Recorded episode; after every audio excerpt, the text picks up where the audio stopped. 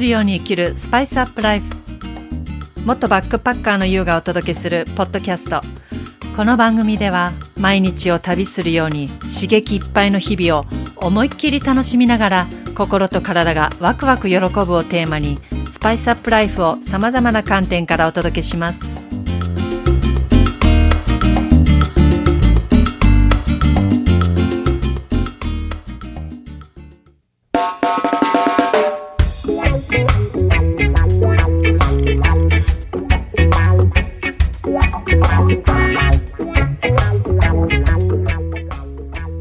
んにちは、ゆうです。今日はですね、私のソロトークになるんですけれども、私が今までバックパッカーでいろんなところ行ったんですが、一番行ったところが、実はインドネシアのバリ島なんですね。なので、初めてバリ島に行った時のことをちょっとお話ししたいと思います。最初にバリ島行ったのは、1990年代前半なんですが、オーストラリアにいたんですね。ただそのままオーストラリアから日本に戻ってくるのはちょっともったいないなと思ったので、どっか、アジアのどっかに行きたいなと思って、で、その時はオーストラリアのキャンズにいたので、そしたらあの旅行会社の人がチケット取る時に、バリ島なんかすぐ行けるよっていう話伺って、バリ島全然どんなところか全く、あの、未知の世界というか、全然想像もしてなかったんですけども、まあちょっとじゃあ行ってみようと思って、で、バリ島に行ったんですが、バリ島空港降りて、空港から、あの、空港タクシーに乗るときに、いや、ここ、ここだと思って、すごいなんかね、なんだろう、あの感覚、ここじゃーっていう感じがあったんですよね。で、その時に向かったのは私、何もガイドブックもないので、あの、ちょっとでも、なんとなく、あんまり観光客がいなくて静かなとこ行きたいなと思ったので、そうですね、空港から1時間かかんないかな。サヌールという地域に行きました。サヌールは、あの、本当に、まあ、海も近いんですけれども、あの、そんなに波があるような海ではなくて、遠浅とかで静かな穏やかな海なので、あの、サーファーとかはいないですし、日本人もあんまりいなかったですね。欧米人が、ゆったり過ごされる欧米人が多かったです。で、サヌールに行って、まあ、あの、適当にホテまたあの泊まるとこ探して泊まったんですけど、で、まあ、ホテル、なんかまあゲストハウスみたいなとこに荷物置いて、まあ、プラプラ歩いた時に、もうね、一時街歩くたんびに、誰もがね、声かけてくんですよ。しかも日本語で。こんにちはとか。で、多分知ってる日本語一生懸命喋ってんのかわかんないけど、かわいいねとか、どこ行くのとか、もう大抵、あの、誰もが大体決まったセリフ。で、それは道端に座っているバリ人の男の子たちなんですよね。女の人はね、そんな、その辺に道端に座道端に座ってない。男の人が座ってる。何普段してんの？働いてないの？っていう感じ。で、まあ、すっごいね。しかもそれがわざとらしくなくて声かけてくるのが、くったくなくて、本当に笑顔で、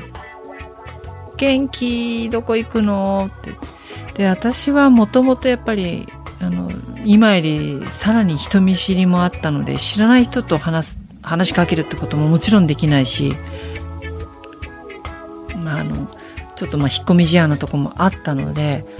そうやって声かけてくれる人たちにすごい驚いたと同時に、すっごい嬉しかったんですよね。自然と、自然と笑顔になる。最初はなんか、だ私に話してんの？話しかけてる？みたいな感じだったんだけどだんだん他に私以外周りにいないなと思うとまあ私に声かけてんだと思って「こんにちは」ってちょっと小さい声で言うようになってでだんだんそれがこうもう慣れてきて「もうこんにちは」ってなんか私も笑顔で言うようになってこの人たちに人見知りとか引っ込み思案っていう言葉はないんだなっていうぐらいすごい衝撃受けた。でもなんだろう。こうそこで結局ゲストハウスとまあ行くとこって海とちょっとご飯食べるカフェとなんかそのぐらいしかこう毎日行くとこないんですけどで大体海行くと同じ子たちがいるんですなので「はい」「元気?」ってもう顔見知りができてくる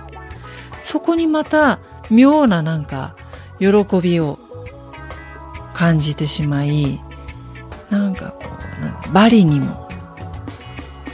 私を知ってくれてる人がいるっていう喜びや、まあ、自然に笑顔になってしまうところとかそこが当時の20代前半の私にとってはとってもありがたかったし居心地も良かった。そこでわあバリってなんてとこなんだと。すごいなあと思ってなんて素敵なとこなんだろうと思って。本当に心地よくて。でも毎日していたこととすれば朝起きて朝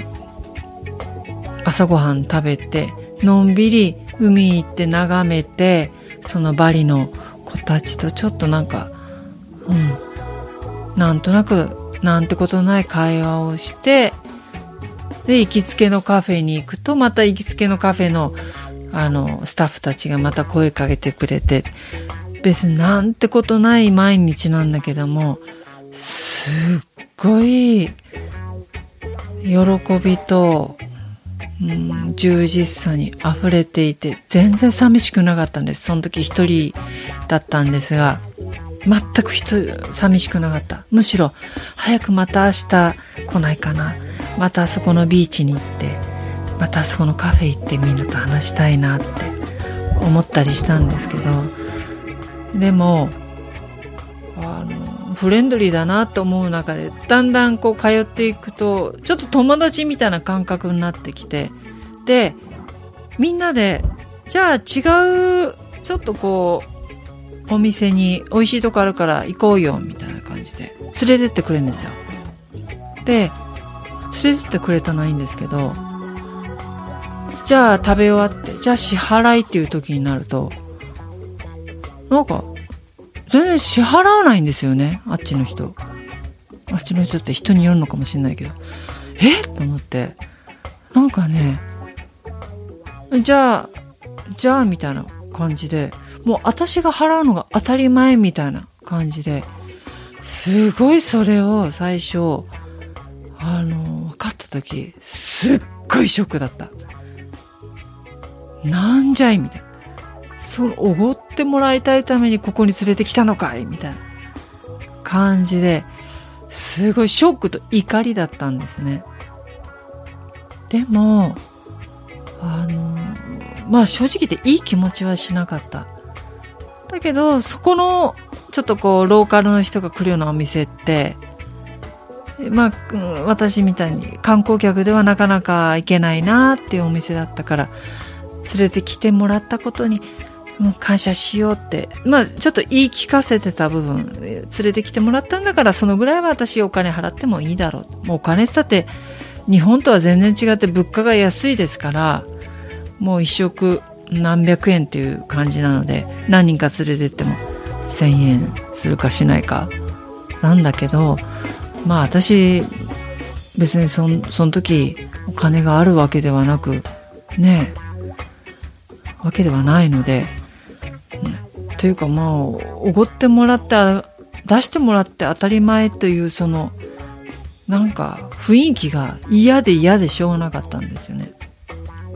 でまた次もじゃあどこどこ行こうよってなってきてでまたやっぱりね私が出す羽目になるんですよ支払いをいやななんかねすごくフレンドリーで本当やっぱりそれって裏がない明るさなんですよね。明るくてもう本当に表情も素敵なのになんで支払いだけね私なのっていう感じで素敵なものをもらうのになんか支払いの時でガクッとなんかね落ちちゃう。私が落ちちゃう。でだんだんちょっとこうそういうことを重ねてきてあっちの人はお金をその時持ってる人が払うのが当たり前っていう感覚っていうことを知ったんですね。だから日本みたいにあんまり割り勘っていう感覚があんまりない。まずない。その時お金持ってる人が払う。で確かに私なんかその時バリ人の人にどっか連れてってもらった時におごってくれた人もいたんですよ。もう全くもう何のこうなんていうの、ね、俺おごるからとかそういうこともなくてもう自然に払ってくれてるっていうのも実際あった。その時は多分その人お金持ってたんでしょうね。でもその時お金持ってる人が払う。確かに私はバリに飛行機で来て旅行者でホテルに泊まってるということでは現地のローカルの人よりはお金は持ってたかもしれないけどうんでもでもね私だってこのお金一生懸命働いて稼いだお金で来てんだよって心の中で思うんだけどでもあの人たちから見たら私の方が持ってる。から出してもらって当たり前なのかなって一生懸命思い込みながらでもちょっとやっぱりねあんもやもやはしてました。ちょっと少しずつそうねあのなんか割り勘とかそういうことをあんまり考えちゃいけないって思いながらもやっぱりこれって私が勝手に日本で感じてる日本で持ってきた固定概念なのであのそれがじゃあこの全く知らない国インドネシアバリ島というところで同じことが通じるか同じことを正当化して正当化することもおかしいのかなっていうのは思いました。あのもちろん一生懸命働いてきてるからだけども、持ってる人が払う。バリの人ってちょっと助け合い精神っていうのは確かにあるんですよね。なのであの何でも自分のフィルターで物事見てしまうと自分のことは正当化できるんだけどもでももうそこで終わっちゃうんですよね。あもうこれもう結局自分の納得いかないこと自分の感覚とは違うから。もうシャットアウトしてしまったらもう何にもそこの広がりコミュニケーションの広がり何にも広がらないのでやっぱりそこの固定概念っていうのは一回取っ払ってみるっていうのもいいのかなとは思いました。取っ払ってこの人たちの概念ってどうなんだろう。いや面白いなって思えるような自分の気持ちの余裕人間性の器の大きさこういうのは持っていたいなと思いますしもしかしたらそれが私は旅する喜びなのかなと思いました。いろんな国行くとそれぞれ全然違いますからもうこ自分の持ってる固定概念はむむしろニュートラルにこう解き放さないと楽しめない。旅が楽しめないので、うん、それを取っ払うのって実はその現地についてすぐにはやっぱりね変わんなくうんあんまりやっぱ日本の自分の持った普段の日常の持った概念なんですけど数日経ってくると徐々にその国のなんとなく現地の人と触れ合って触れ合ってくると感覚がつかめてきたりなんか現地の人と馴染んだ感じがまたちょっと楽しかったりするのでれやっぱ数時か数日過ごしていくと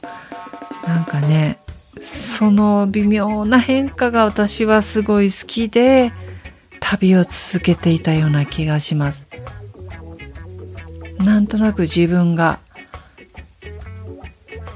解放される時でもあるんですよね。固定概念から解放されてニュートラルになってそして今そこにいる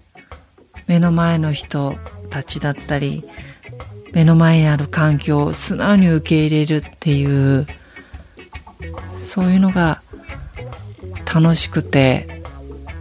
やっぱり旅を続けていたいなって思いますね。だからやっぱり年重ねてくればくるほどこうしなければいけないこうあるべきっていうのが無意識になんかこうどんどん増えてきてしまって固まってきてしまうんですけどでも逆に年重ねてきたからこそそれをどう解き放つかどう自由に解放するかっていうことが実は一番大事になってくるのかなって最近思います。私もやっぱりついついちょっとこ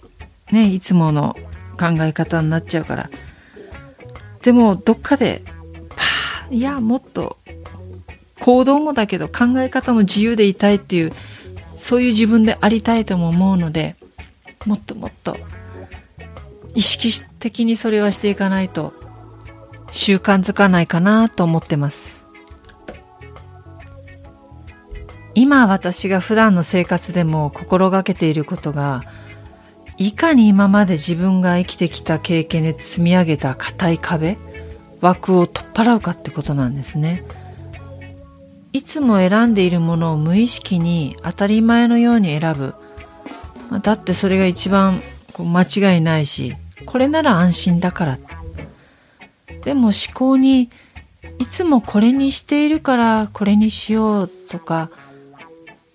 また他のもの選ぶと失敗するから失敗するかもしれないからいつものものを選ぼうと思ったりあとは人のこと何かこうあまり良くない感情人に対して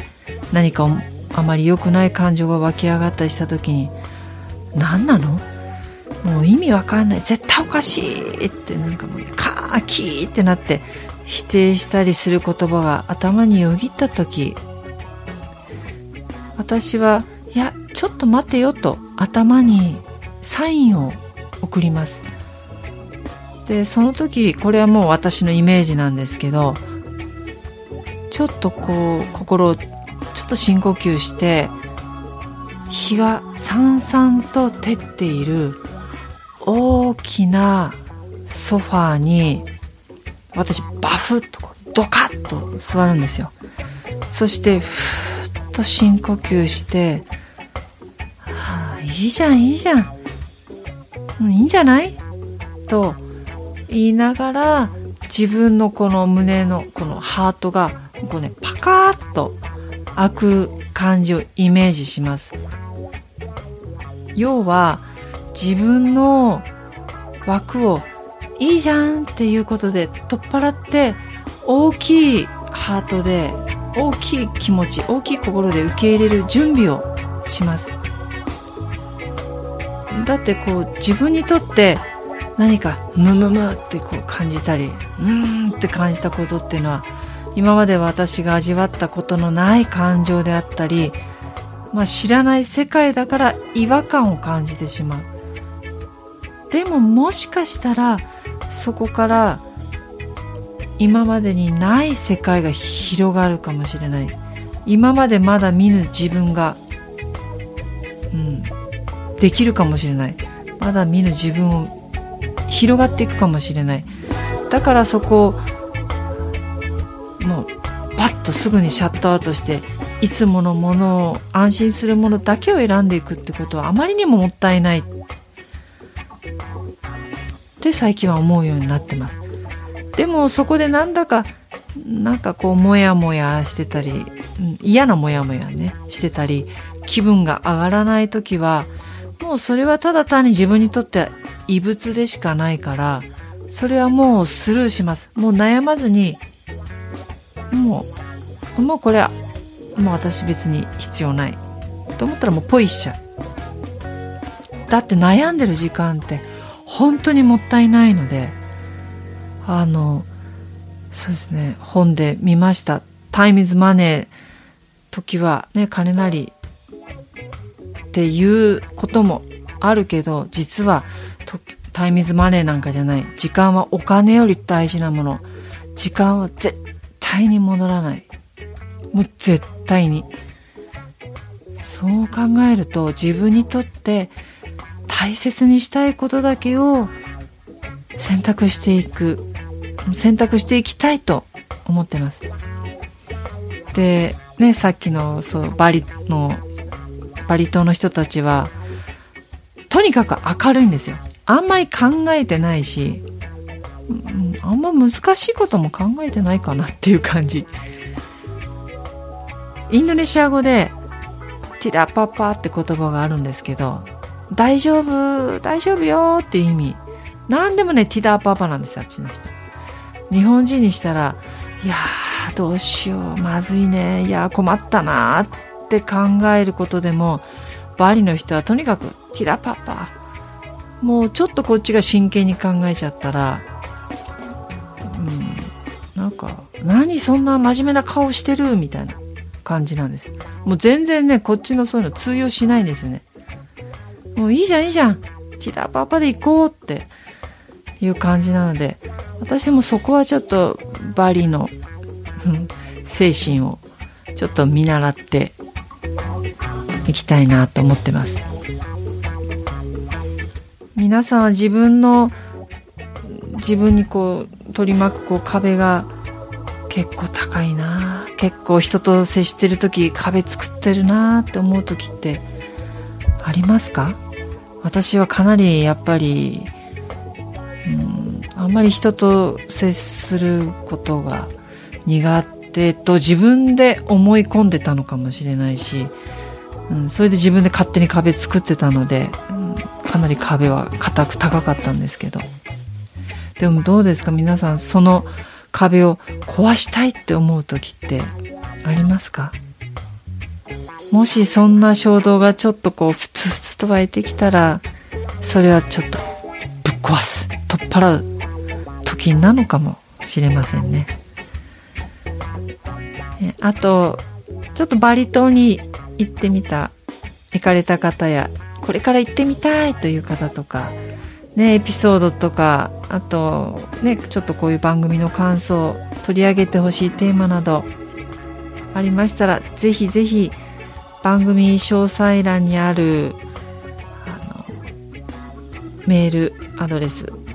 spiceuplife.u.gmail.com までメールいただけると本当嬉しいです。それでは次回もよろしくお願いします。